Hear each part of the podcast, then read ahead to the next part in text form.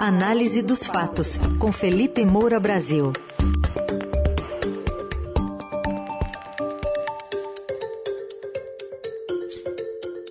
Hoje, em destaque, algumas preocupações do presidente Jair Bolsonaro: chantagem, cadeia e sabatinas.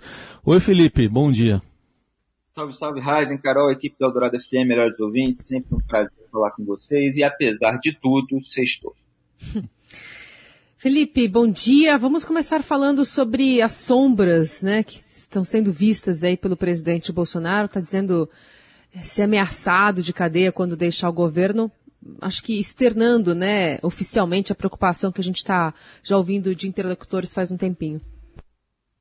Exatamente, Carol. Ele tem falado para interlocutores a respeito desse medo e agora, nessa gravação, ele escancara esse pavor que ele tem e começa a atirar no sentido aí de jargão político, metafórico, obviamente, e sinalizar que se ele cair, ele pode cair atirando, mostrando o que, que é o bastidor é, dessa suposta democracia que existe no Brasil. Eu falo muito a respeito dos escambos entre as cúpulas dos poderes, a elite econômica, favores daqui, favores dali, às vezes essas coisas não precisam ser completamente expressadas, um faz uma coisa, afaga o outro, o outro afaga um.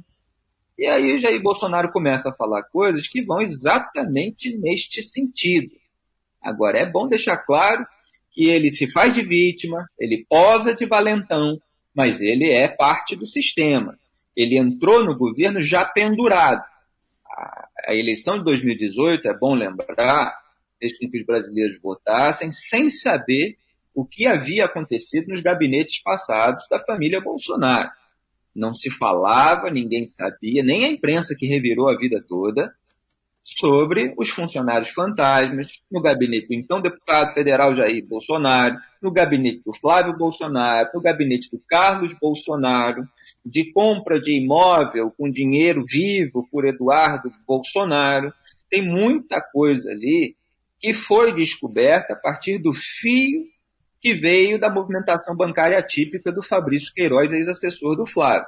Então, desde que Bolsonaro chegou ao poder, que ele foi costurando uma série de acordos para que ele não sofresse impeachment, para que ele não tivesse ninguém da própria família, inclusive ele próprio, alvo é, de um processo criminal. E isso foi feito no Congresso, isso foi feito com muitos embargos auriculares, como a gente chama ironicamente a conversa de pé de ouvido, nos bastidores do Poder Judiciário. Então vamos ouvir esse áudio que foi obtido pelo site Metrópolis e eu vou, tem uma certa ambiência aí, mas eu destrincho logo em seguida para todos vocês. Pode soltar, produção. Quando eu falo para vocês, é muito mais fácil do outro lado, mas muito mais fácil. E não está sendo ameaçado de cadeia quando deixar o governo. E qual é a acusação? O mesmo que foi acusado de cometer uma senhora de nome de Aline Enz, ex-presidente da Bolívia, condenada a 10 anos com acusação atos antidemocráticos. Alguém lembrou algum inquérito no Brasil com esse nome? E essas pessoas que o tempo todo ficam olha o teu futuro, você tem que fazer isso. Eu não quero esse nome do STJ, tem que ser aquele outro, é lista triste, né? Foi lista 4. Para o Supremo, a pressão que eu sofri. Olha, quero André Mendonça, eu tenho um compromisso, meu evangelho. Ah, mas eu não quero. Você, tua família deve aqui. Chantagem. Três do TSE acreditam piamente nas pesquisas do Datafolha. Estou fazendo a minha parte no tocante a isso, buscando impor via Forças Armadas que foram convidadas a nós termos uma eleições é, transparente.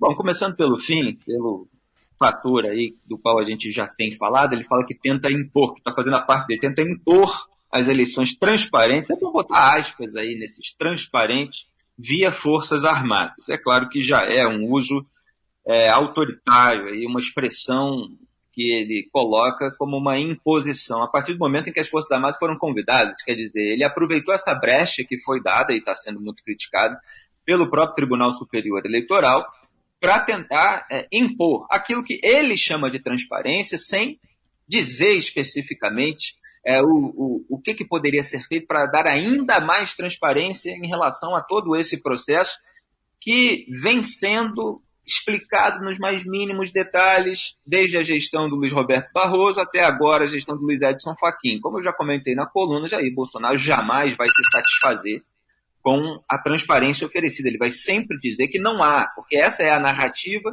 que o prepara para um eventual cenário de derrota, a dizer que a eleição foi roubada. Dito isso, vamos à ameaça de cadeia. Ele fala ali no começo do áudio que está ameaçado de cadeia quando deixar o governo, cita o exemplo de uma política é, internacional, aí, de outra aqui da América Latina, é, que acabou sendo condenada, etc., mas isso não vem ao caso aqui para gente. Aí ele relata sofrer chantagens em negociação de vaga no STF, no STJ, e tem uma expressão que ele usa, tua família deve aqui. Quer dizer, ele não dá maiores detalhes sobre quem teria dito isso, mas o recado é esse, de que é preciso fazer aquilo que as pessoas que têm poder aí, nessa cúpula, nesses bastidores, é, porque senão a família dele pode ficar pendurada. E só pode ficar pendurado porque tem telhado de vidro, é bom deixar claro, uma coisa não exclui a outra. Quer dizer, a sujeira dos gabinetes passados da família Bolsonaro, ou do que fizeram na pandemia, ou de militância virtual, é, que muitas vezes é algo aí em razão de postagens que acabam sendo enquadradas por ameaça, incitação à violência, é, crimes contra a honra, etc. É, é, quer dizer, você pode ter o telhado de vidro, você pode ter a causa e você pode ter a chantagem. As duas coisas não são excludentes.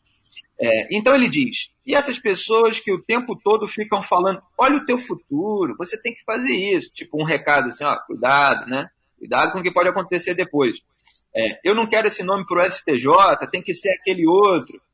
Quando ele fala isso, a gente tem a referência, porque saíram várias notícias a respeito dos ministros do STF, e aí fica muito claro que ele pode estar se referindo aos ministros do STF, que apoiam nomes para o STJ. Isso já acontece há muito tempo no Brasil e é tratado com normalidade. A imprensa não pode jamais naturalizar isso. Ministro no STF não tem que apoiar nome de ninguém para nada. Ministro do STF tem que julgar causa, tem que julgar processo de maneira técnica e independente, não tem que ficar fazendo campanha. Mas o Brasil naturalizou os maiores absurdos. E além de fazer campanha, você tem esse tipo de escambo, porque foi noticiado que o Cássio Nunes Martins, que foi o primeiro indicado pelo Jair Bolsonaro ao Supremo, é, vetou o nome do Ney Belo para o STJ. É, o Jair, próprio Jair Bolsonaro fala assim, porque a lista tríplice, né, ou lista quádrupla, é, você tem um, um, sistema em que os ministros, os ministros né, do, do STJ, é, eles escolhem quatro nomes para que o presidente da República possa indicar alguém, um desembargador, é, para formar o tribunal. Nesse caso, por exemplo, foram quatro nomes é, é, que foram votados, uma votação secreta pelo Pleno do STJ no dia 11 de maio. 30 é, juízes participaram dessa, dessa votação. E para as vagas dos ministros Napoleão Nunes, que é, ia se aposentar, e o Nefi Cordeiro é, também, é, os dois que eram oriundos ali da magistratura, magistratura federal. Então abrem duas vagas, botam quatro nomes na mão do presidente da República, ele vai lá escolher. Aí tinha o nome do Ney Belo, que tinha dado várias decisões favoráveis ao Bolsonaro, acenando, ó, oh, presidente, tô aí, hein? Tô aí para ser escolhido. Só que o Ney Belo tinha é, tentado puxar o tapete ali numa concorrência com o Cássio Nunes Marques lá em 2020, quando o próprio Cássio Nunes Marques estava disputando uma vaga no STJ e o Nunes Marques não gosta dele. Aí chegou para o presidente e ameaçou romper com o governo se o presidente indicasse o inimigo dele, pessoal. Então, Jair Bolsonaro, quando ele fala, eu não quero esse nome para o STJ, tem que ser aquele outro, é uma referência também ao Nunes Marques, embora o Gilmar Mendes apoiasse o Ney Belo. Pode ter falado a mesma coisa? Bom, não sei, fica tudo sugerido nessa declaração genérica do, do Bolsonaro. Mas ele temeu perder a blindagem que o Cássio Nunes Marques fornece para ele lá no Supremo. E aí ele continua, para o Supremo, a pressão que eu sofri, olha, eu não quero o André Mendonça, quer dizer, ele colocando essa frase na boca de alguém, provavelmente do próprio STF, que não queria a indicação do André Mendonça, que foi o segundo que, que ele indicou, o primeiro Cássio Nunes Marques. Mas eu tenho um compromisso com evangélicos, diz o Bolsonaro ali, fazendo um aceno, porque ele estava, inclusive, num evento evangélico, né, mostrando assim, não, mas eu tenho, tenho palavra, eu me comprometi a isso, depois eu vou analisar essa parte. É, é o Bolsonaro posando ali de vítima, de bonzinho, no meio das cobras criadas. Aí ele dá a palavra ao outro. Não, mas eu não quero. Você, tua família deve aqui. Quer dizer, essa imposição para que fosse escolhido um nome, porque senão a família dele pode sofrer consequências. E é bom lembrar que o, o Supremo Tribunal Federal, pela segunda turma, concedeu o foro privilegiado retroativo ao Flávio Bolsonaro, ajudou a aliviar a questão dos próprios cheques no, na conta da, da Michelle, junto com o PGR, Augusto Ares, que não viu elementos mínimos, é uma coisa tão ridícula, né? É, você tinha lá o operador denunciado pelo Ministério Público do Rio de Janeiro, colocou 89 mil reais junto com a sua esposa na conta da esposa do atual presidente, então deputado federal. Ninguém viu elemento mínimo nenhum para investigar nada, etc. Então, é, já tem aí muita generosidade dos tribunais superiores como presidente da República. E ele diz ali, chantagem. Chantagem. É, então, assim, o Jair Bolsonaro, ele com medo de ser preso, está sinalizando aos ministros do STF que se cair, cai atirando, ou seja, revelando é, os possíveis escambos ali entre eles, para falar de uma maneira muito generosa. Então, eu repito, se faz de vítima, posa de valentão, mas é parte do sistema e sabe que tem motivos para sua família dever, aí para usar a expressão que ele usou. E só rapidamente sobre o André Mendonça, ele é ridiculamente chamado de lavajatista, não tem é, um, um, um, efetivo histórico é, para que seja é, é, associado àqueles que combateram a corrupção. Ele estava ali falando algumas coisas em determinado momento, depois falou outras, é, bajulava o Dias Toffoli, ajudou a organizar livre, 10 anos do Toffoli no Supremo, Toffoli completamente anti-Lava Jato, homem do PT colocado é, pelo Lula, depois de participar do governo por indicação de José Dirceu. Então, André Mendonça sempre foi é uma no cravo, outra na ferradura. Ele ontem votou a favor da retroatividade da mudança na lei de improbidade, ou seja, que poderá ajudar a livrar políticos condenados. Eu sempre falei que o André Mendonça estava na cota da impunidade, disfarçada de cota para a base evangélica. Então, ele era, para o Bolsonaro, a combinação possível entre o avanço da impunidade, que ele está fazendo com esse voto, que ele fez com a absolvição do Valdir Raup, por exemplo, a combinação possível entre o avanço da impunidade e o aceno à base evangélica. É, é, é, é, pavoroso que a gente viva num país em que o presidente fale essas barbaridades e não haja qualquer investigação, todo mundo acha natural. Bom, além desses medos aí, tem um outro medo também do presidente Bolsonaro. Enfim, que, como é que ele está se preparando para as sabatinas e entrevistas?